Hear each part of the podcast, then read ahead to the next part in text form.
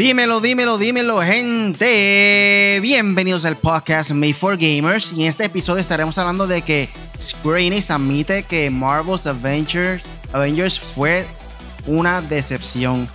Nintendo va a aprovechar el éxito del Nintendo Switch para invertir 880 millones de dólares en el desarrollo de juegos.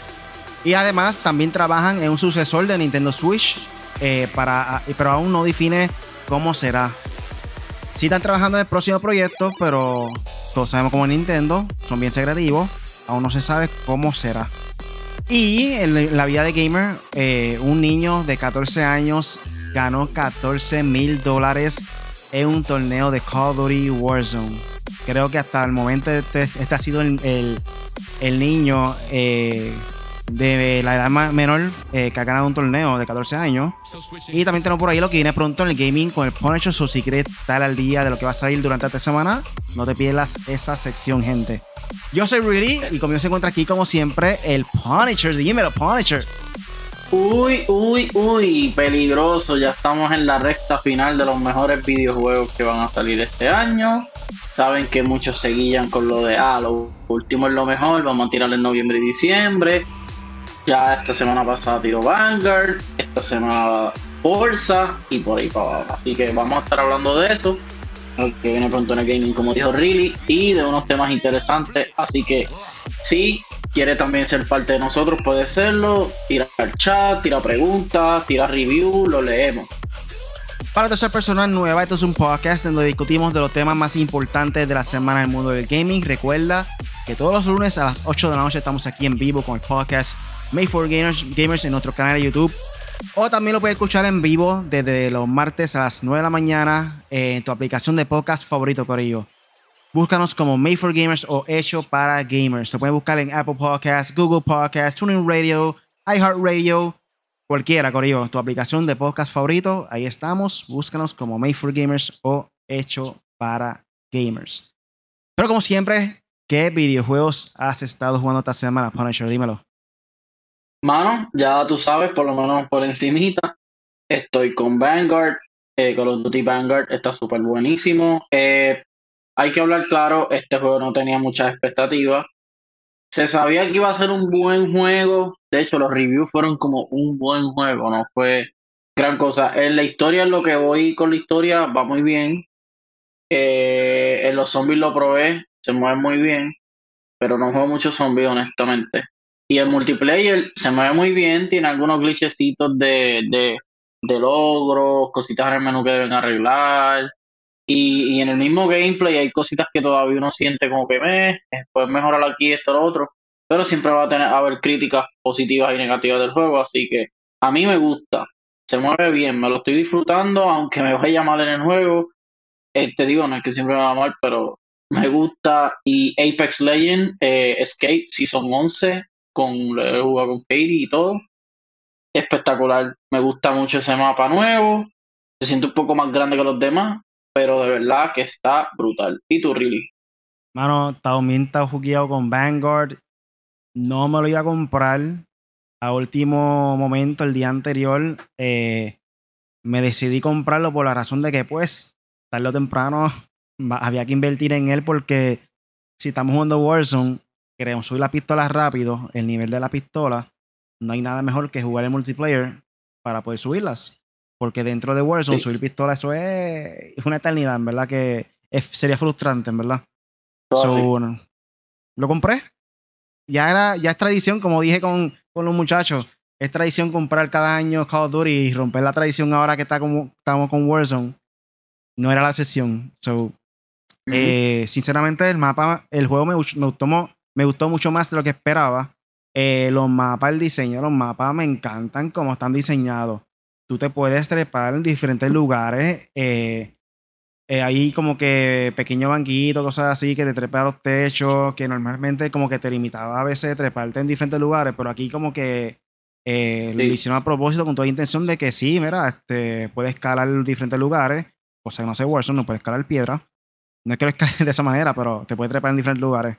Eh, es bien abierto, pero a la vez tampoco significa que va a haber tantos camperos, porque hay como que obstáculos que te puede, te puede proteger eh, de los tiros como tal. So, Eh, de verdad que siento que de la forma que está creado los mapas, es para todo el mundo. Es para los que, para los que están rochando y para los que están campeando. Es sinceramente una mezcla de, de, todo en cuestión de, de, tu estilo de juego. Eh, y la mejor, lo mejor que pudieron haber hecho ellos es que usaron el, el, los movimientos de, de Modern Warfare, que muchas personas le, le gustaron ese tipo de movimientos. El de Black Ops cuando salió, eso fue la mayor crítica que obtuvo de diferentes jugadores, que no le gustaba cómo se movía el muñeco.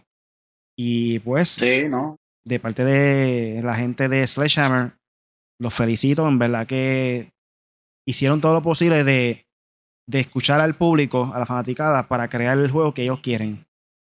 Y de verdad que felicito, hicieron un buen trabajo. De hecho, este, este es como el tercer intento que ellos hacen con lo de la Segunda Guerra Mundial. Me acuerdo World War II, fue un desastre, ese juego estaba malísimo. Me imagino que vendió, no. Es más, yo creo que no fue de los más que vendió, obviamente. Pero después salió. No, War at War primero. War at War. Ese fue Treyarch empezando, yo creo que con Sledgehammer. Y. Eh, no recuerdo si era Sledgehammer. Pero ese juego de War at War estaba malísimo, horrible. Ese juego era un desastre. Después vino World War II. Corría mejor, se sentía un buen Call of Duty, que sé yo, pero no. Por lo menos a mí no me gustó ni lo compré porque lo probé así por encima y no me gustó. Y este es como que, oh, espérate, este está mucho mejor. Hay mucho mapa bueno. La gente va a optar por campear siempre, pero ajá. Con eso uno lo caza poco a poco.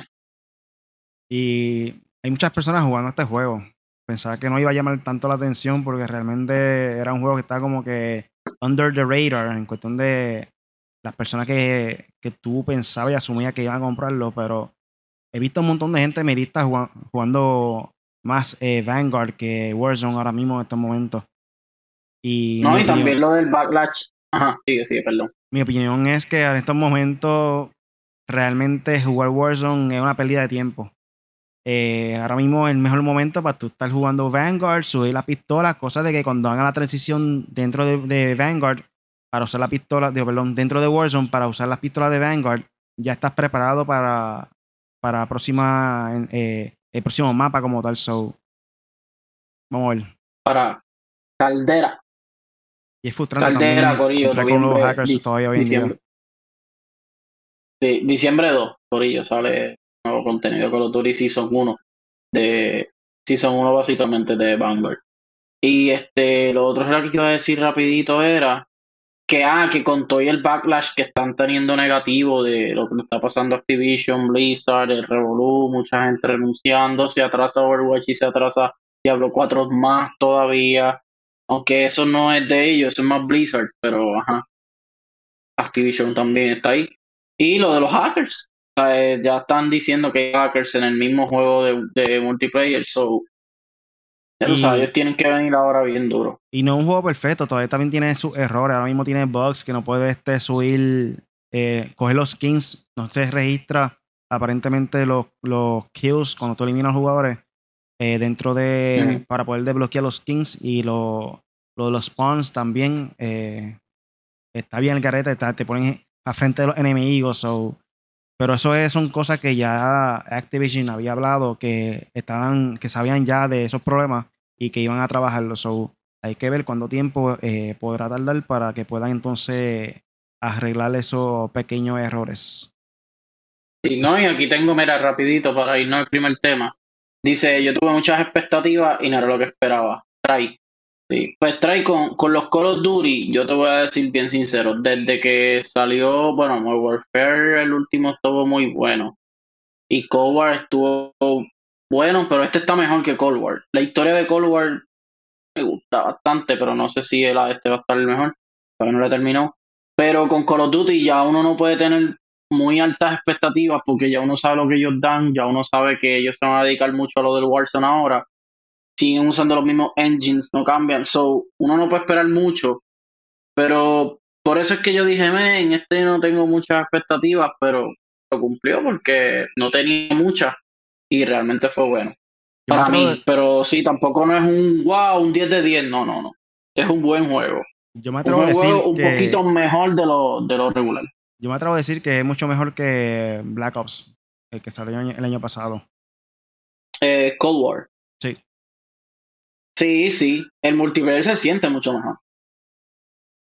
La historia, no sé, pues no la he terminado, pero la historia estaba muy buena, el de Cold War.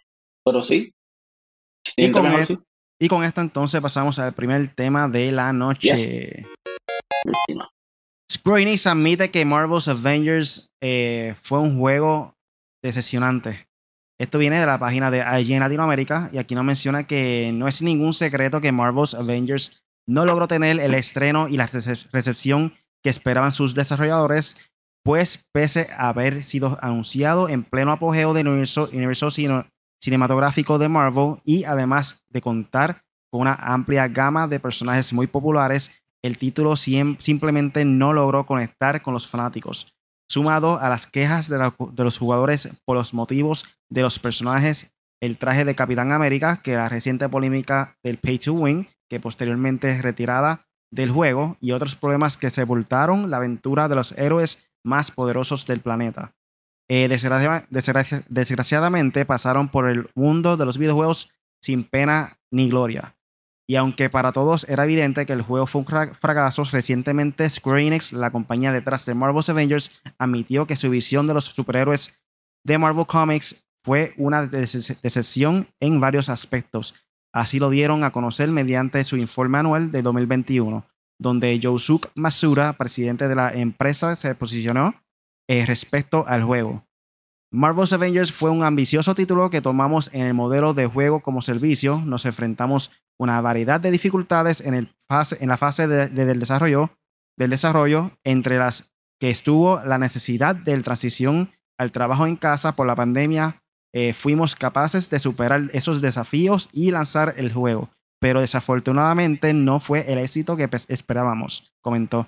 Además de los problemas derivados de la emergencia sanitaria por COVID-19, eh, Masuda también agregó que encargar el título de Crystal, a Crystal, Dynamics no fue la mejor decisión. Probar el modelo de juego como servicio nos trajo problemas que probablemente tendremos que enfrentar en futuros proyectos de desarrollo, como la necesidad de seleccionar diseños de juegos que embonen con los atributos y gustos de nuestros estudios y equipos de desarrollo.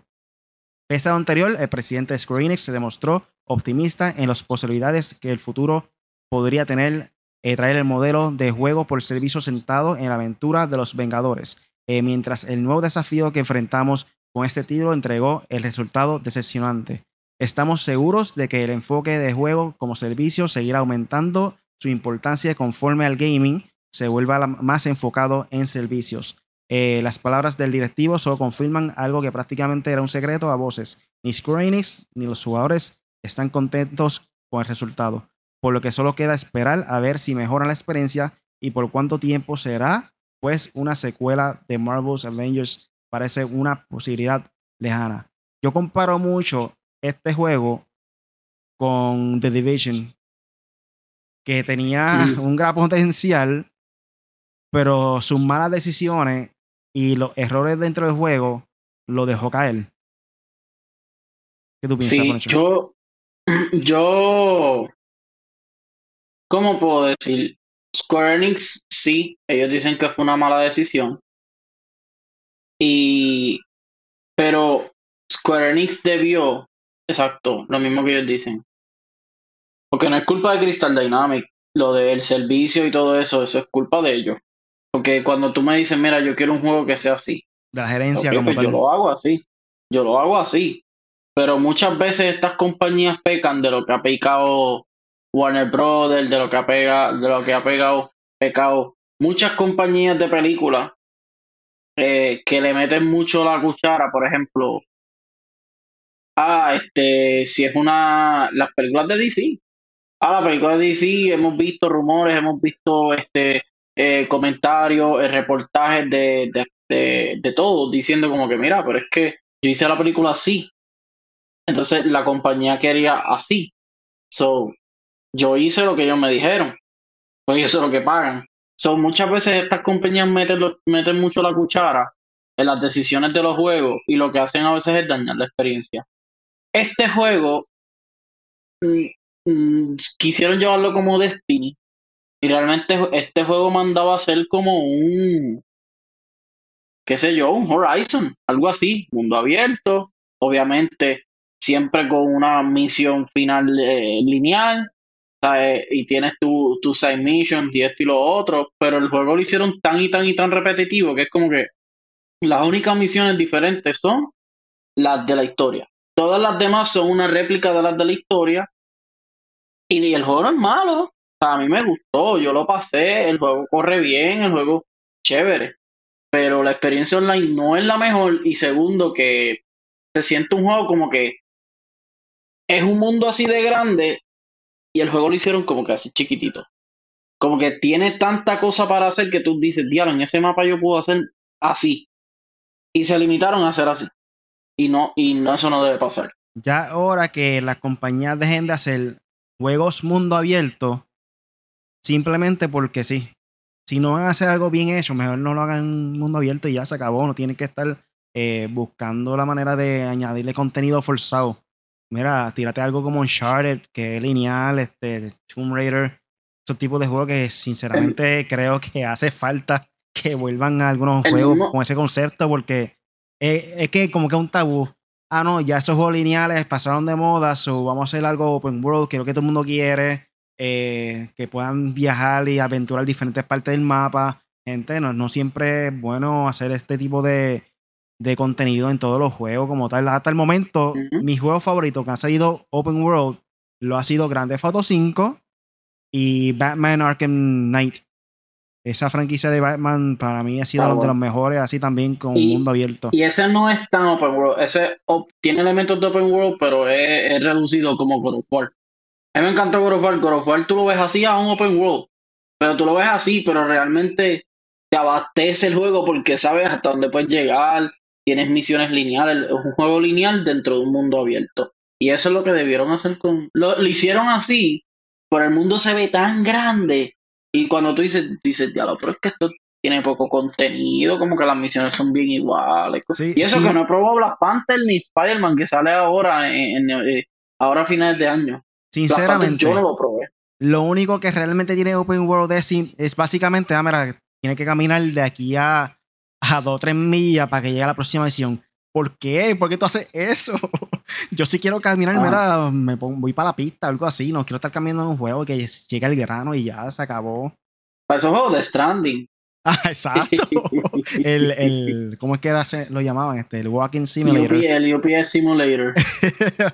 el, el, FedEx Simulator, el, el Mailman. Que básicamente eso es lo que es.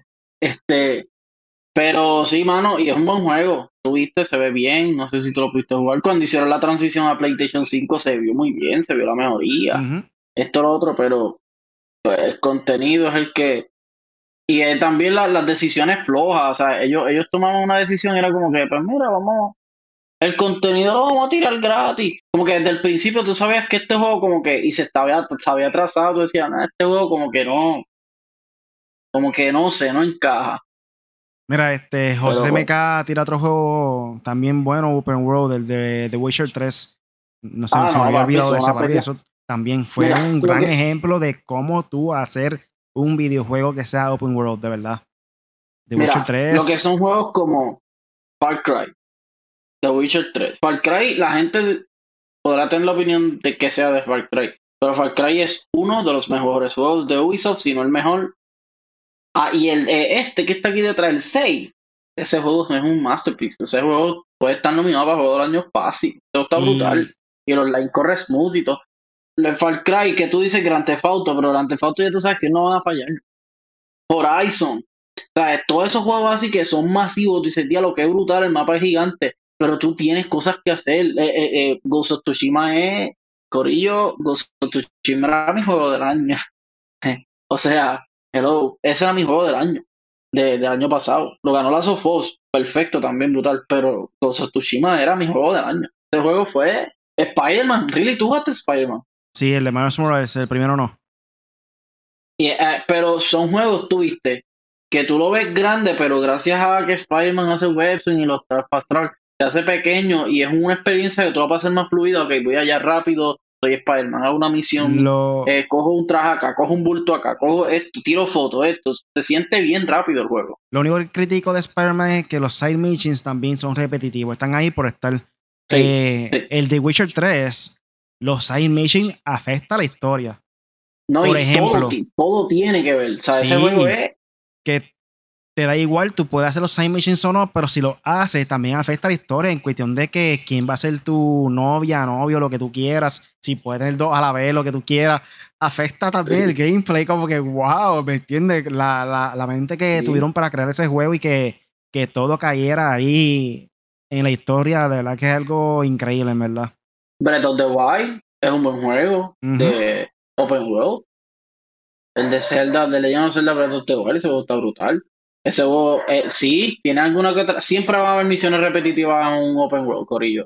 Pero hacerla el no tanto es lo que molesta. Es Forza, Corillo, Forza.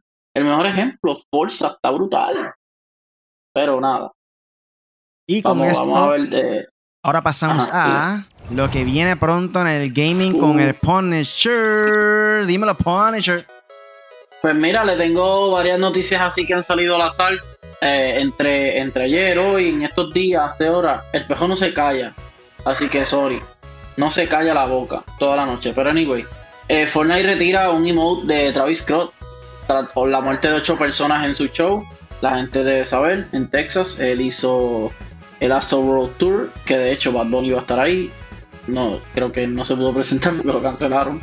El de ayer, pero eh, Travis Scott está metido en un no sé si un lío, no sé, porque hasta no, he visto mucha noticia, pero sí sé que está metido en un, en un problemita ahí, ya que su gira eh, al parecer se sobrevendió o había demasiadas personas y, mucha gente surgió herida, gente lastimada, murieron ocho personas lamentablemente, murió en menor. So, eh, pues le cancelaron el festival ayer y pues debido a esto, Fortnite retira eso, gracias a las consecuencias que, que, tuvo este concierto.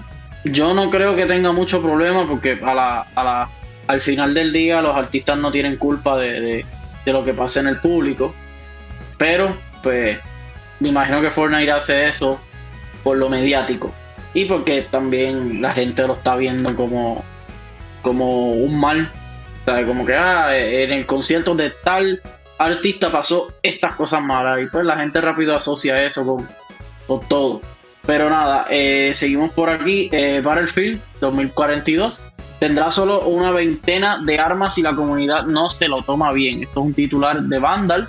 Eh, dice por aquí que un usuario, ha podido acceder a, a Battlefield 2042 antes de su lanzamiento oficial y, y ha compartido una imagen del arsenal disponible en estos momentos y solo son 22 armas. Bueno, eh, hay que ver, me imagino que son 5 de 4, por ejemplo, 5 sniper, 5 rifles de asalto, 5 submachine gun, 5 de shotgun, 5 esto, 5 lo otro. Sí, lo encuentro bastante corto, pero vamos a hablar claro la gente siempre se fija en 2, 3, 4 armas máximo en todo lo que juega un juego. Pero, eh, por ejemplo, en Call of Duty es bastante divertido tener mucha variedad de armas. Porque así tú decides, ah, me gusta la FARA, me gusta la FAL, me gusta la TMR, me gusta la, la el sniper, el, el, el Crowd, ¿sabes? Eh, eh, la Grau, la, el, el MP5, que en todos los juegos el MP5 es matador. Aunque no creo que sea un problema grande para el juego. Esto no va definirle el éxito del juego. Pero, eh, pero me parece interesante que tenga, no sé si son pocas armas, pero pues para muchas personas es poco. So, no creo que tenga problema en Battlefield con esto. Sale este mismo mes, el 19, así que estaremos pendientes a él y lo estaremos eh, obviamente tirando streaming para que lo vean, por lo menos de mi parte y me imagino que Riley también. Eh, Elder Ring eh, ya se han visto un par de cositas, un poquito de gameplay, se ha visto un par de cositas chéveres. Elder Ring desvela cuál será su tamaño en Xbox. En Xbox, eh, eh, este juego va a tener aproximadamente 50 gigabytes. esto es para Xbox One y Serie XS. un poquito más, más grande que Sekiro, más o menos el mismo juego. Es la misma compañía que lo hace From Software. Así que vamos a ver. Eh, salieron 15 minutos de gameplay de, de Elder Ring. Y, está brutal. Este juego, ¿para cuándo está pautado este juego? Ah, mira, aquí dice. Eh, se pondrá a la venta el 25 de febrero del 2022 para PlayStation 4, PlayStation 5, Xbox One, Xbox Series X y PC.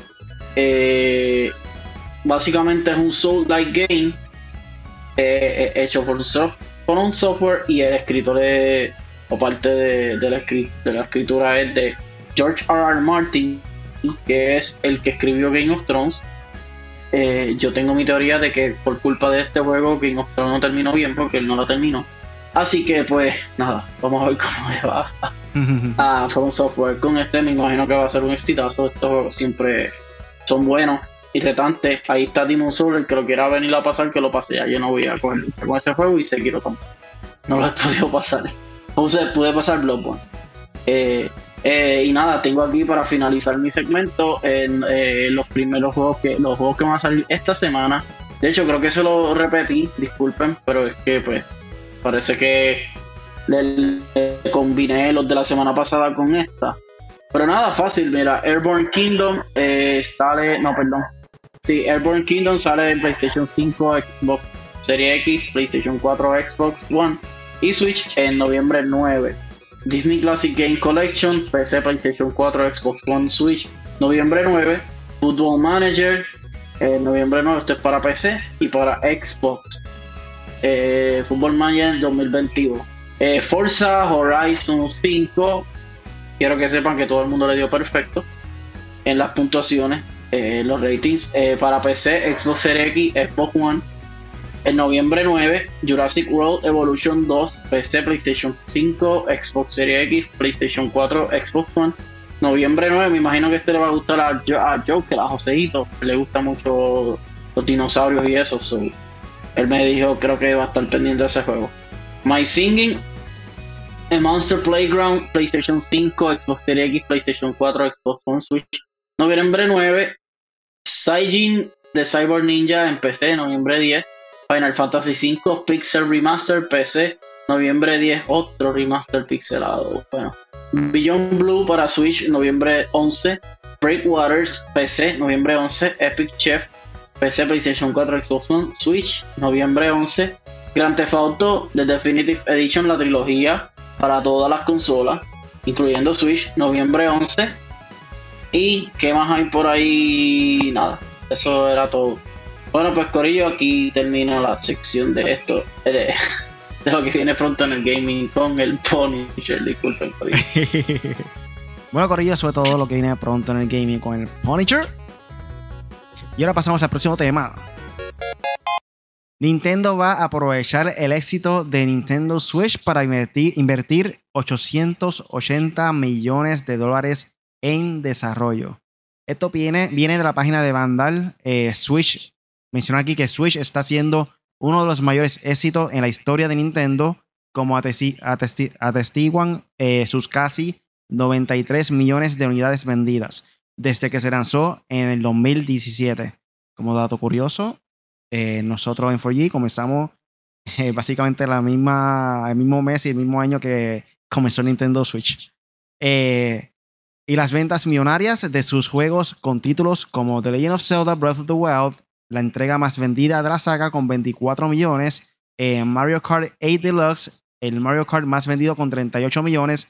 O Animal Crossing New Horizon, que con sus 34 millones de al año eh, y medio va en camino a convertirse en el juego más exitoso del Switch y uno de los más vendidos en la historia de la compañía. La compañía ha confirmado ahora que debido a ese exitazo que está teniendo teniendo Nintendo Switch, va a invertir casi 900 millones de dólares en el potenciar del el desarrollo de juegos propios, pero sin renunciar a otros proyectos externos en los que se incluyen en la producción de películas. Eh, obviamente saben por ahí que va a salir el nuevo, el nuevo Mario en eh, versión animada. Recordemos que Chris Pratt, ya está mencionamos eh, este último punto, va a convertirse en Super Mario en el próximo largometraje del personaje. Eh, el presidente de la compañía, Shuntaro Farukawa, es quien ha dado a conocer la noticia y ha confirmado que Nintendo está ahora mismo expandiéndose más de lo esperado. Si bien esta política básica no cambiará, el negocio de Nintendo Switch ha superado nuestras expectativas, colocándonos en una sólida posición de efectivos eh, en estos últimos años y presentando una buena oportunidad para reconsiderar eh, cómo utilizar nuestro efectivo de la manera más efectiva en una variedad de estrategias y formas significativas. Esa mítica de Nintendo Switch Pro eh, que muchos esperaban por fin llegó al mercado. parece que por ahora está siendo otro buen activo para la compañía, o sea, Nintendo, Nintendo Switch OLED, eh, aunque está lejos de tener el impacto que tuvo el Switch en su momento, lógicamente, y para muchos simplemente es un complemento más. Pero Fukawa ha dejado claras la postura de la compañía y que está más que claro que Nintendo va a ir todavía más arriba. Eh, como empresa que trae sonrisas y a través del, del entretenimiento, el objetivo de Nintendo siempre ha sido crear entretenimiento original en un negocio con fluctuaciones extremas como el entretenimiento. La política básica de nuestras actividades financieras ha sido asegurar el efectivo y otros activos líquidos para poder ofrecer continuamente productos y servicios que constantemente brindan nuevas sorpresas. Estas son buenas noticias porque te pone a pensar Nintendo, son bien secretivos con su información, con sus ganancias eh, y cosas que van a ser futuros. So, si él está diciendo esto, es que realmente vienen a dar fuerte en el mundo de entretenimiento. Ya estamos viendo con las películas. Eh, siento que ahora mismo el Nintendo Switch fue como quien dice eh, la transición de lo que está por venir de parte de Nintendo. Cogieron toda la idea de la, pasada consola, lo metió en Nintendo Switch y pienso que en el futuro, en la futura consola, van a tomar más en serio la creación de videojuegos, los nuevos IPs y tratar de atraer más compañías third parties que traigan juegos eh, dentro de su consola. Eh, ahora mismo te pone a pensar, lo único que hace falta son los shooters grandes, ya sea Activision con Call of Duty, Battlefield, porque ahora mismo está Overwatch. Eh, hay varios juegos, Apex Legends, ¿me entiendes? Que hay juegos buenos third parties eh, dentro de, la consola de Nintendo ahora mismo. So, para mí son, son buenas noticias. Para, para mí son buenas noticias en cuestión de lo que ellos dicen para invertir. Las malas son en cómo. Porque acuérdate que, por ejemplo, no es lo mismo invertir un billón de dólares en la creación de nuevos juegos a invertir eh, casi un billón de dólares en la inversión de hacer una nueva consola, eh, qué sé yo, darle más, bueno, aunque dice ahí de juegos, ¿verdad? So, no sé si va a ser para desarrollo de juegos nuevos o simplemente va a ser una inversión masiva para todo lo que rodea Nintendo, servidores, servicio online, este juego, eh, consola nueva, nuevas tecnologías, tú sabes que ellos siempre se pasan innovando, que eso es lo mejor de ellos. Ellos tratan de hacerle la vida más cómoda al consumidor. El Switch lo demostró, por eso se ha vendido Corillo, porque si, si bien vamos a los juegos, los juegos casi la mayoría, la mayoría son juegos ports, pero le ha funcionado porque como a mí, yo no compré el Wii U porque sabía que eso era una porquería, o sea, no porquería, no, no fue una porquería, simplemente que no, no tuvo el apogeo que tuvo el, el, qué sé yo, el Switch, el PlayStation 4, lo que sea no, no, no, no llegó allá arriba, no llegó a cumplir las expectativas que había de él. Pero eh, ahora es bueno jugar, por ejemplo, Skyward Sword, que lo estoy jugando, me gusta, el Switch se mueve muy bien. No lo puedo llevar para el trabajo, puedo jugar aquí, ¿sabes? Eso, eso es lo que hace Nintendo, además de la nostalgia. Pero eso da la innovación, ellos se comen a todo el mundo. Ese de Skyward Sword, ya ellos dijeron que, que pasaron las ventas de, del original como tal. Es un shock que decir. Sí, es que el juego, el, el juego está muy bueno. De hecho, me lo había dicho un fanático bien duro de, de, de Nintendo, pero especialmente de Zelda. Eh, Bob, saludos Bob, de mi compañero de trabajo, me estaba diciendo eso, me estaba diciendo, ah, este, el, el, juego, esta es la mejor historia de Zelda que existe. Lo que pasa es que salió Wii U. O sea, el Wii U no lo jugó mucha gente y tampoco se veía tan bien, so ahora se ve un poquito mejor y la gente le gusta. ¿Te está gustando la historia? Y yo, mira, sí, mano, sí. me dice, ah, pues eso, porque yo no, honestamente yo no soy tan fanático de Zelda, sabes, pero ahora pues me gusta más. Un saludo por ahí a el David, dímelo, que está por ahí conectado. Si se perdieron la entrevista pasada, pueden ir para el, podcast pasado o eh, ir para nuestro canal de YouTube. Ahí está la entrevista del David eh, por separado. Vayan para allá y disfruten de la entrevista del vacilón que tuvimos con él por ahí. y ¿cómo es? Con camisa no se juega. Exacto.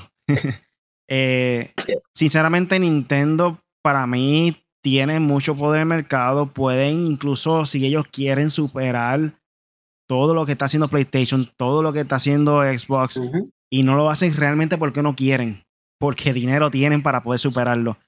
Es cuestión de que siempre Nintendo ha sido una compañía que administra bien el dinero, a veces no toman riesgo en ciertos aspectos.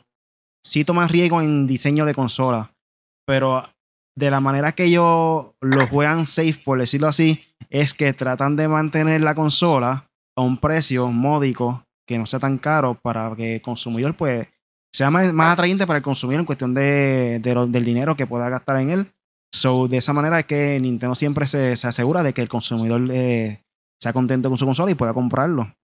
Pero Nintendo es una compañía que, si ellos quieren pueden hacer cosas mucho mejor que, cualquier otra compañía, ¿verdad? Y con la experiencia que tienen ellos, no hay break, ¿verdad? Tengo por aquí a el Day, eh, espérate. Bueno, esperar nuevo juego el próximo año que tenga nueva, nueva movida. Eh, ah, si te refieres, Trae parece que no le gustó mucho Call of Duty. So, sí, a esperar, porque ya, ya es el turno de Treyarch. No, de Treyarch no. Ahora es el turno de Infinity War. So, los Infinity War son los más famosos, así, los más. Eh, tengo por aquí a Zelda, una caquita. el David dice: No, mentira, tiene mi respeto. no le gustaron, no pues sí, sí, no, pero Nintendo tiene, como tú dices, Nintendo tiene, mira, a lo mejor no tiene el dinero que tiene Microsoft, a lo mejor no tiene el fanbase o, bueno, sí tiene el fanbase, pero a lo mejor no tiene el, el, el qué sé yo, la estrategia o, o, lo mítico que tiene PlayStation para vender sus juegos y venderse ellos. Pero tienen más catálogo que los dos. Tienen más longevidad que los dos. Tienen más estilo, o sea, más variedad que los dos. Y lo único que les falta es al nivel de los dos en cuestión de power, tecnología y, en cuestión de soporte, porque por ejemplo, todos los juegos están brutales de Nintendo, pero no los puedo jugar online, que sé yo, que está bien, los de PlayStation no pueden jugar tan online, pero el PlayStation te da soporte para Call of Duty, lo que está diciendo Really. Eh, no sé, tiene que ser una cierta alianza con Call of Duty o, o que salga un Call of Duty para Switch de una manera bien brutal que, qué sé yo, nadie se lo imagine y, te vuelve la cabeza, no sé, algo. Pero tienen que hacer algo con su tecnología.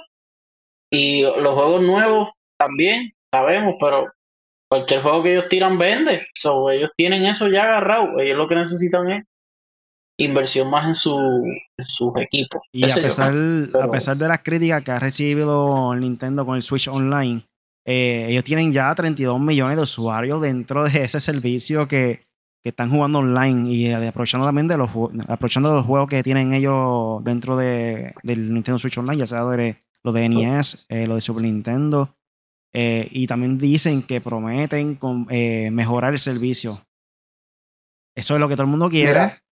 Ya eso de, jugar Smash, que uno tenga una señal de, de coquines, por decirlo así, de 5 megas o menos, y se frisa de vez en cuando y te afecta a ti como jugador también eso, porque otra cosa es que ellos usan el sistema peer-to-peer. ¿Qué es eso? Básicamente es eh, una forma de jugar online que tiene que depender de los dos usuarios que tengan buena conexión de internet para que puedan jugar. Imagínate cuatro personas jugando en contra, dependiendo de cada uno de ellos, la señal se complica más la cosa. Lo que hace Call of Duty, ¿por qué razón es que hay muchos jugadores dentro de de Warzone, por decirlo así, es que ellos tienen su propio servidor. ¿Y en qué afecta eso? Que depende más del servidor, no del usuario. Si estamos jugando por y yo, la señal del está bien porquería, pues se afecta él como jugador en, dentro del juego. Eso es lo que hace un servidor. Mantiene todo estable. Sí, no, no afecta al colectivo. No afecta. El sistema peer-to-peer imagínate 100 personas con el sistema peer-to-peer, tiene que estar todo el mundo a la perfección. Ya la vez que uno tenga la señal mala, se afecta a todo el mundo. Eso es la diferencia del servidor a el sistema online peer-to-peer. Sí, Riley puede tener 100 megabytes y yo tengo un megabyte, se va a chavar el juego porque solamente tengo uno. Exactamente. Y no se aparean los 100 conmigo. O sea, ¿eh? Este Aquí tengo otra y dice, se contiene esa compañía, no le pone huevos a generar buen buenos juegos. Le dicen, no me quejo de los juegos que hacen, pero que le pongan pilas. Sí, eso es lo que queremos. nos pusieron el límite, nos pusieron los primeros dos juegos de, de Switch como tal, el primer Switch, fue Odyssey y Zelda. Juegos del año, el otro nominado a Juego del año. O sea, dos juegazos. Dos juegazos. Y después de ahí vienes a ponerme por, por, por, por, por. Animal Crossing, durísimo. Yo creo que Animal Crossing es el console seller ever de Switch. O sea, esos Switch de, de, de Animal Crossing, casi todo el mundo los tiene por ahí. Yo tengo como siete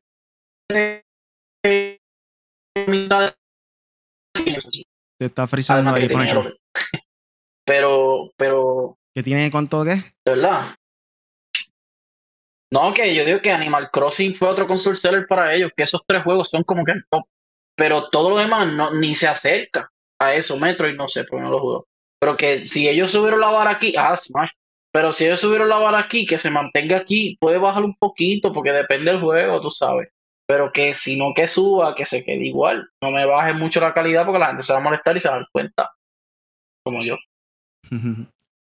so, ahora pasamos entonces para vida de gamer. Ay, ¿qué está pasando? En este segmento hablamos de temas un poco diferentes. Tiene que ver con gaming, pero a la misma vez eh, de otro aspecto dentro del gaming. En este caso es que un niño de 14 años ganó 14 mil dólares en un torneo de Call of Duty Warzone, gente. Diablo. El último que yo había conocido que era menor de edad fue el chamaco de Fortnite. No me acuerdo cómo se llamaba, ¿te acuerdas? Buga. Buga. el Buga. So, ahora fue este chamaquito de 14 años dentro de Call of Duty Warzone. Eh, aunque no nos gusta admitirlo, todas en alguna ocasión faltamos a la escuela para divertirnos en las salas de arcade o simplemente pasar el rato con, los amigos. Aunque es una práctica que obviamente nos recomendemos, eh, no podemos estar más orgullosos de que un niño que tomó la decisión de faltar sus clases para celebrar su triunfo en un torneo profesional de Call of Duty Warzone.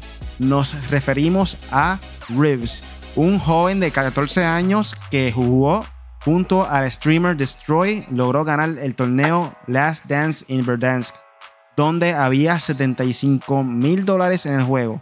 Eso sí, consiguió el, triunfo, el triunfo, estuvo muy lejos eh, de ser un paseo en el parque, pues en el evento se decidieron cita varios de los mejores jugadores del mundo y múltiples creadores de contenido de alto perfil.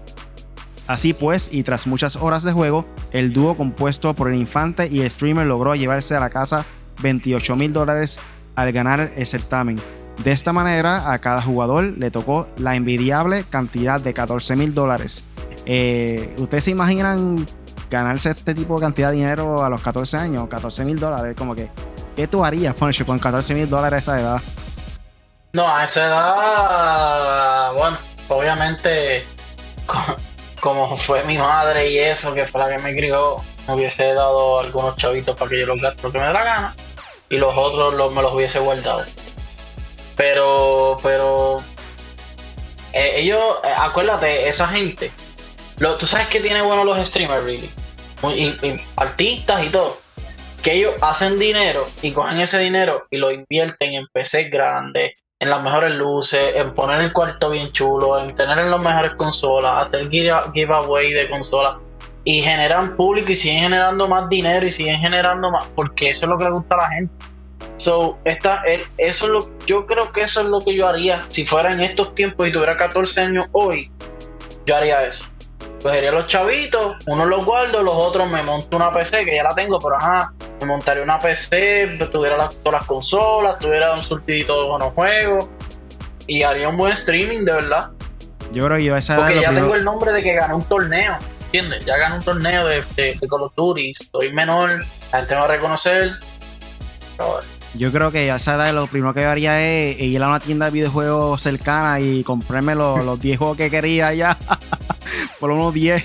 Dame este, este, este, dame este control, este, dame, qué sé yo, este, esta consola que no la tengo todavía, el Xbox, por decirlo así.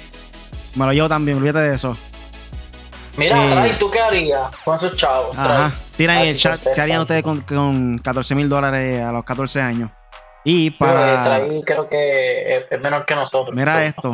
Para celebrar su triunfo, Reeves hizo lo más sensato. Faltar a la escuela el día siguiente, por otra parte, aseguró que sus padres están orgullosos de él, pero que no podían creer toda esa, esa situación. Cuando se le preguntó sobre si el dinero iría a una nueva PC o al regalo para el Día de la Madre, el joven de 14 años afirmó que probablemente lo destinará al regalo de su madre eso sí, hizo un hincapié, hincapié, hincapié eh, que es mucho dinero y que aún no toma una decisión. Suponemos que hasta cierto punto ganar, 14 mil dólares eh, en una noche puede ser algo estresante para un infante. So, básicamente todavía no sabes qué es lo que va a hacer con ese dinero y básicamente le dio el dinero a la, a la y no para administrarlo, obviamente, o guardarlo en el banco. Aquí Traino menciona que mejoraría la PC de él y, para los estudios también, tú sabes. Guardar los chavos para el estudio. Sí, las becas y todo eso, Todo está difícil. Es verdad. Muy bueno, eso, muy bueno. So, de parte de M4G, en verdad que mucha felicidad y mucho éxito para Reeves. En verdad que es algo impactante. Yo siento que todo padre debería apoyar a su a su hijo este, lograr este tipo de sueño, porque hoy en día hay muchas personas que aún así, viendo este tipo de noticias, no creen en que pueden hacer algún tipo de profesión con los videojuegos. Lo ven más como una pérdida de tiempo y gente, no, si eres bueno en algo, sigue ese sueño, no, no importa lo que sea. Sí, no, y, y Corillo, recuerden, hay que hablar, vamos a hablarle claro no todos son estudios todo el tiempo. Muchas veces tú puedes ser un genio y no consigues trabajo, no eres feliz en un trabajo, no te... Si, si tú desde chiquito logras grandes cosas y tu familia te apoya y te sigue caminando para que le metas, mira, sigue ahí, haz esto otra también, pero a veces los hobbies se convierten en las profesiones más grandes. Miren lo que dice, lo, lo, lo, lo, lo que hace la música, cómo se generan los, cómo se hacen los géneros, cómo se crean desde la nada el deporte, que es un hobby, acá, aquí todavía lo ven como un hobby. Este, obviamente la fotografía, el juego, el arte, todas esas cuestiones son hobbies que se convierten en profesiones y, trascienden el mundo. So, Básicamente, todo lo que tenga el entretenimiento, la gente lo, echa de menos. En resumido. Sí. So, nada, ahora pasamos entonces para el último tema de la noche. Nintendo trabaja en el sucesor de Nintendo Switch, pero aún define cómo será. Eh, desde hace mucho tiempo hemos oído rumores de que posiblemente un Nintendo Switch Pro, un Nintendo Switch 4K, eh, y finalmente aquí hay algo un poquito más confirmado de que sí están trabajando en algo. Eh, esto viene a la página de Level Up y aquí nos menciona que el éxito de Nintendo Switch no ha parado de crecer desde su debut oficial en 2017 eh, sin embargo, es un hecho de que Nintendo lanzará una nueva consola en el futuro. Pero por ahora no está claro de que si seguirá una línea continuista con la consola híbrida o si cambiará radicalmente el concepto con su próximo hardware. Durante su más reciente reunión con ah, inversionistas, la compañía habló sobre su futuro a largo plazo, por lo que se discutió el tema sobre su próximo sistema. Desde hace tiempo Nintendo ya tiene ideas para un sucesor de Switch, pero el hardware sigue siendo todo un misterio. Ahora sabemos que la compañía sigue trabajando en la consola y que no ha definido aún parte de sus conceptos clave. A pesar de esto, tiene claro que su meta es encontrar nuevas y atractivas formas de entretenimiento para ofrecérselas a sus jugadores. Shuntaro Furukawa, presidente de Nintendo, confirmó que continuamente trabajan en ofrecer nuevo hardware a sus fans en el futuro por supuesto, ya tienen planes más allá de Switch, pues sus divisiones de hardware y software ya trabajan en un sucesor. Eh, Nintendo aún trabaja para definir el concepto general de su próximo hardware y el momento ideal para lanzarlo. La compañía compartió una diapositiva eh, donde se dejó claro que aún no hay sistema, un momento definido, pues está fechada para 2020 XX. Obviamente no va a dar la fecha exacta, pero se supone, se supone que es que llegue antes del 2099, se supone. Básicamente eso que quisieron tratar de decir. Eh, sobre la próxima generación. Todavía estamos atravesando por una discusión interna sobre el concepto, el tiempo, etc. Y hablándolo todo, comentó la compañía, no debes preocuparte si eres dueño de un Switch, pues la compañía también afirmó que a la consola híbrida todavía le quedan muchos años de vida. De hecho, se mencionó que Switch está actualmente en una mitad de, la mitad de su ciclo de vida, por lo que hay una larga espera para saber más sobre su sucesor. lo que yo siento básicamente es que sí es posible de que en el futuro haga un Nintendo Switch 4K, pero no necesariamente sea eh, la próxima generación de consola. Eso es lo que yo entiendo por lo que están tratando de decir en este artículo y lo que descifró Nintendo aquí. Que todavía le queda vida a Nintendo Switch, que está a mitad del camino. salió en el 2017, ya lleva cuatro años. So, poniéndolo así en cuestión de tratar de descifrar bien cuándo puede ser la próxima consola, sería más o menos para el 2024. Si estamos a mitad de siglo. So, hay que ver. Sí, un buen número, de hecho. Este, hay que ver si Nintendo va a seguir con este concepto de Switch, Switch Pro, Switch OLED, Switch como Xbox. Yo entiendo que, sí. Eh, yo creo que, que después que sea lo que sea, pero después que volvemos como ahorita, después que sea una mejoría significativa a la que está ahora, porque sabemos que la que está ahora no fue innovadora, fue simplemente nosotros vamos a seguir nuestra propia corriente, que es lo que yo sé que Switch lo va a hacer, y, y, y que con un buen concepto y que a la gente le guste y se adapte a eso, yo creo que ellos, no van a tener problema. Tírenlo cuando lo tiren. Vemos a Lolet ahora mismo y, lo tiraron y mucha gente dice, ah, yo no lo voy a comprar. Yo no lo voy a comprar yo no me lo voy a comprar. Y el día que salió me dijeron, Hacho, si consigue Switch en calle me avisa. y lo compraron. So, la gente vuelve a comprarlo, obviamente venden los otros dos primeros, ¿verdad? pero yo entiendo que Nintendo en cuestión de consolas, ellos van bien, obviamente los arreglitos que dijimos ahorita. Pero me parece que 2024, estamos en el 2021, ¿verdad? Yes. 2025, sí, 2025, 2024, por ahí. Máximo 2026 full, con todo ready, bien, tú sabes. Y de hecho, Nintendo no, no se tiene que ajorar. La gente dice, no, que tiren el Pro, que tiren esto. Nintendo no tiene que hacer corillo. Miren cuánto está vendiendo en tan poco tiempo. Exacto. 90 y pico de millones, casi 100 millones ya va por el ya va para pasarle a todos los de PlayStation. El, bueno, pasarle el de PlayStation 2, creo que son 150 y pico de millones. Que está fuerte subir para allá. Pero ya le pasó al Xbox hace rato, le pasó al, PlayStation 1. le ha pasado a todos sus, su, todos los Nintendo le ha pasado. Creo que es el Nintendo más vendido ya, ahora mismo, ¿verdad? O hace rato. O sea, eh, Nintendo no le va mal. De hecho, esa es la queja mía, que son bastante macetas para como les va. Nintendo es bastante maceta, eso, esos sistemas tienen que estar bien, de, bien duros. Esos Joy-Con bien chévere, bien fabricaditos. Sí, 2025 me parece una buena fecha. Con un, con un nuevo Zelda. Lo vamos a hacer trabajar doble. Tiramos Breath de Wild en el 2022-2023 y ya para el 2025 queremos otro, otro Zelda, un nuevo Mario. Y lamentablemente, diga lo que diga, ¿cómo que se llama el dueño de. El, el, director, el, el, creador de Smash, ¿cómo que se llama? Eh, Yamamoto, ¿eh? Sakurai. No, no me ah, acuerdo. Aichiro Sakurai, algo así ah, Ah, no me acuerdo el nombre. Anyway. Ahora? Pues, eh, pues que de estar diciendo tantas sanganaces y que el Ultimate cuando llegue una consola nueva, él va a ser un buen Super Smash Bros.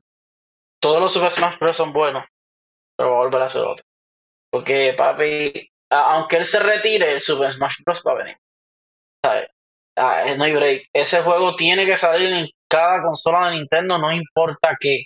Ese es el juego que le vende consolas a ellos. Ese es el juego que los mantiene vivos a ellos. Igual Mario Kart, igual Mario Odyssey o Galaxy o lo que sea. Y Zelda. Así que, y Pokémon. Esos, esos cinco o seis juegos, eso siempre tiene que estar. Eso no falla. Se llama Masahiro Sakurai. Masahiro Sakurai de Sakurai, deja de estar diciendo que no vas a hacer, porque creo, hoy leí otra noticia más que ya no, ya este es el último, ya no voy a hacer más nada. Papi, cuando, cuando tú veas, cuando tú se te pique la vena de, de, ver, que veas otra nueva consola que está vendiendo más que el Switch y con mejores 4K o con todo lo que tenga, con todos los power y que esté funcionando al 100 el online y todo, usted va a tirar un Super Smash Con más personajes, mejores partes en estos momentos, Nintendo Switch tiene 92 millones de unidades vendidas, ¿verdad? Eh, hasta el momento, consola como tal, el Wii eh, ha sido el más vendido, que fueron 101.63 millones de consolas vendidas. Ya mismo le pasan. en cuestión de portátil, el Nintendo 10 vendió 154.2 millones de unidades y el Game Boy Color y el Game Boy regular fueron 118.69 millones. So, esto es que va, va a romper todos los récords. Ahora mismo el, el, top en todas las consolas de PlayStation 2 tiene 155 millones de unidades vendidas. Sin duda alguna, Nintendo Switch va, va a romper todos los esquemas y va a ser el primer lugar. Si dura tres años más esta consola, y si logran sacar eh, un 4K, un Switch 4K, y se suman un número también aquí. Pero, pero. cuidado que no llega a 200 mil, 200 millones. Mi, mi pregunta es: ¿hasta, ¿hasta dónde eso. No es, no es que es trampa, pero. ¿Hasta dónde eso cuenta? Porque, por ejemplo, el PlayStation 2 vendió PlayStation 2. O sea, no tuvo más versiones era la misma consola. Sí, pero, o sea, un poco más pequeño y eso. PlayStation 4, sí, pero no era, no cambiaba mucho, ¿entiendes? Si acaso memoria o... Pero yo lo que digo es que el Switch, el del, del Switch primero al Switch Lite no hay nada de diferencia. O sea, es bien, es mínima. De hecho, tiene menos cosas. En cuestión de los números, sigue siendo el mismo Nintendo Switch. Por eso, pero entonces del Nintendo Switch Lite al Nintendo Switch OLED ya hay algunos cambios. Chévere, sigue siendo Switch, porque no Pero si ahora viene y el Switch nuevo tiene nuevo juego, no es compatible con el anterior no se supone que sume porque ya es otra versión completamente diferente. Creo yo. Me imagino que va a coger los juegos. Sí, por lo menos, es que va a ser así. Por lo menos aquí, todas las consolas están puestas aquí. No hay ninguna versión que sea diferente. En cuestión de por lo menos eh, PlayStation 4 y el Pro. No hay ningún número que diga Pro. So, asumo yo que está integrado dentro del PlayStation 4 como tal. Eh, no veo ningún detalle dentro de, las diferentes consolas que hayan dividido eh, diferentes versiones de consola. Aquí, básicamente, En, el Game Boy, que hubo dos versiones, Color y Game Boy, lo sumaron los dos también para los números como tal. So, PlayStation 2, PlayStation 2, PlayStation 4, PlayStation 4, Nintendo Switch, Nintendo Switch, no importa qué versión sea, según lo que veo aquí. De hecho, el Sega Genesis y el Mega Drive también lo incluyen en los, números, los mismos números. Ajá. Ya lo creo. No, pues sí, definitivamente ahora con el OLED, de hecho, brillo, no están llegando mucho por los chips, los semiconductores, ya eso lo sabemos, ya se lo hemos dicho. Por eso es que no hay ningún Switch en la calle ni si acaso el Live, ni, ningún PlayStation 5, ni PlayStation 4. Xbox Series S puedes conseguir. Serie X, Nacarile, ¿sabes? Es bien difícil, pero eh, vamos a ver qué hace Switch. Espero que inviertan bien los chavos de la noticia pasada y que nos dé una mejor experiencia, que simplemente no nos estamos quejando de, nada, de unos, unos cocotacitos ahí para que, tú sabes, uno diga, diga, uno tenga mejor experiencia. Lo que O realmente. por lo menos tener una mejor experiencia de lo que ya llevamos. Lo que realmente me pregunto es si dejarán el concepto híbrido, o sea, que sea portátil y consola de hogar a la misma vez, porque sin duda alguna eso fue algo que ha afectado a Nintendo Switch en cuestión de los números. eh, y por eso ha tenido mucho éxito, porque todos sabemos que Nintendo en la parte de portátil le come los dulces a cualquier compañía. Eso lo vimos con el Sony PSP ni PlayStation pudo hacerle competencia, ni, ni cosquillita, yo le diría para Nintendo. En verdad que eso es algo, siento que es súper importante para su toma de decisiones para la próxima generación de consolas. O piensan eh, separarlo por completo otra vez, hacerle una consola completamente portátil y otra para la casa, que en mi opinión no es algo que deberían hacer, sinceramente. De hecho, yo creo que de ahora en adelante todo va a girar en torno a, a esa portabilidad, porque su mercado duro es ese. O sea, eh, a mí nadie me puede decir, está 100% comprobado en la historia, de que los mejores números que ellos tienen son portátiles.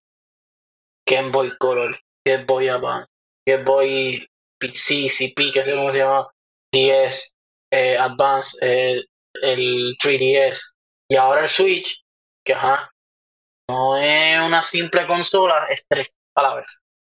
So, yo entiendo que el concepto tiene que ir así ya. Si es que ellos quieren, o si no, que venga de ahora en adelante como hicieron PlayStation y Xbox. Ah, te tiró el, que el Switch 2 con todos los power va a costar 500 pesos, super, todo se va a ver brutal, tiene mejor memoria, tiene todo, todos los servicios mejoraron. El Switch, eh, y que te tiren el Switch 2 Lite, que sea la versión de 100 o 150 pesos menos, más barato, te coge los mismos juegos, no se va a ver extremadamente brutal como el del televisor, pero eh, va a venir el mismo día simultáneamente para y van a ver que la, la, la de la de la handheld se va a vender. Bueno, Corillo, estamos llegando a la parte final del podcast. Poncho, dímelo, ¿tienes algo más por ahí para finalizar? Mano, estoy aquí poniendo las claves a ver si el Game Pass ahora me quiere funcionar, porque sabe que estaba teniendo problemas. Si no, eh, voy a salir a comprar una tarjeta de Steam, porque el PayPal tampoco me lo coge por la región, para jugar Forza, Corillo. Forza está para Me apunto, me apunto. ¿Qué dijiste ahí al final? Que se fue la, el audio.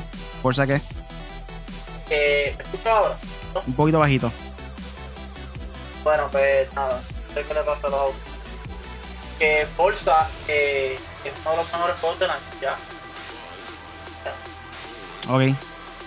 Yo pienso que me voy a montar también ese mismo barco. Eh, creo que voy a comprar también Fuerza. Me, me llama mucho atención eso de que en México. Quiero experimentar, eh, visitar básicamente eh, el país de México y por qué, qué mejor manera de visitarlo por medio de los videojuegos. Especialmente con, con Fuerza, estar corriendo ahí, eh, cuadrando por ahí junto a Punisher ahora también y el Cario que también tiene el juego desde hace como tres días atrás. Pero eso es justo.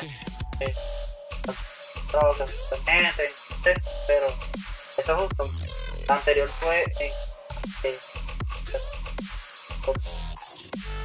So, nada, Corillo. Ya estamos yendo. no me escucho, ¿verdad? Te escucha bien, un poquito, no sé, Ah. como que entrecortado o algo. No sé qué pasó ahí. Y ahora, mejor, ¿no? No, igual. Pero una pichea. Ya estamos terminando, ya terminamos. So, Gorillo, recuerda que pueden escuchar el podcast todos los lunes a las 8 de la noche. Eh, búscanos también tu aplicación de podcast favorito como Made for Gamers o Hecho para Gamers. Eso fue todo por hoy con el podcast Made for Gamers con Punisher y este servidor. Eh, cada semana tenemos contenido nuevo, so vayan para nuestro canal YouTube, en Foy Latino, para que esté pendiente todo lo que sube- subamos allá en nuestro YouTube. Pueden buscar al Punisher ya que no se está escuchando muy bien en sus redes sociales como Ahora, Punisher Ahora, en 4G. Sigue confrontando problemas técnicos. Eh, se va a estar haciendo live también en YouTube. Búscalo como en 4G, Punisher en 4G. A mí puede buscar cualquier red social como Really Gaming. Los lunes estoy en vivo por YouTube. Lunes, miércoles y viernes en YouTube.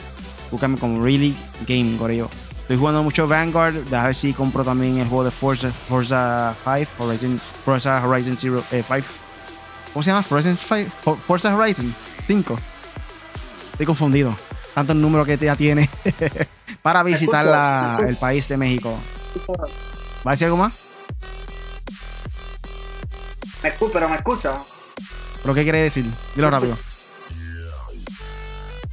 Eh, nada, por Forza Horizon 5. México. Gracias por escucharlo, escucharlo, Corillo. Hasta la próxima. Chequeamos.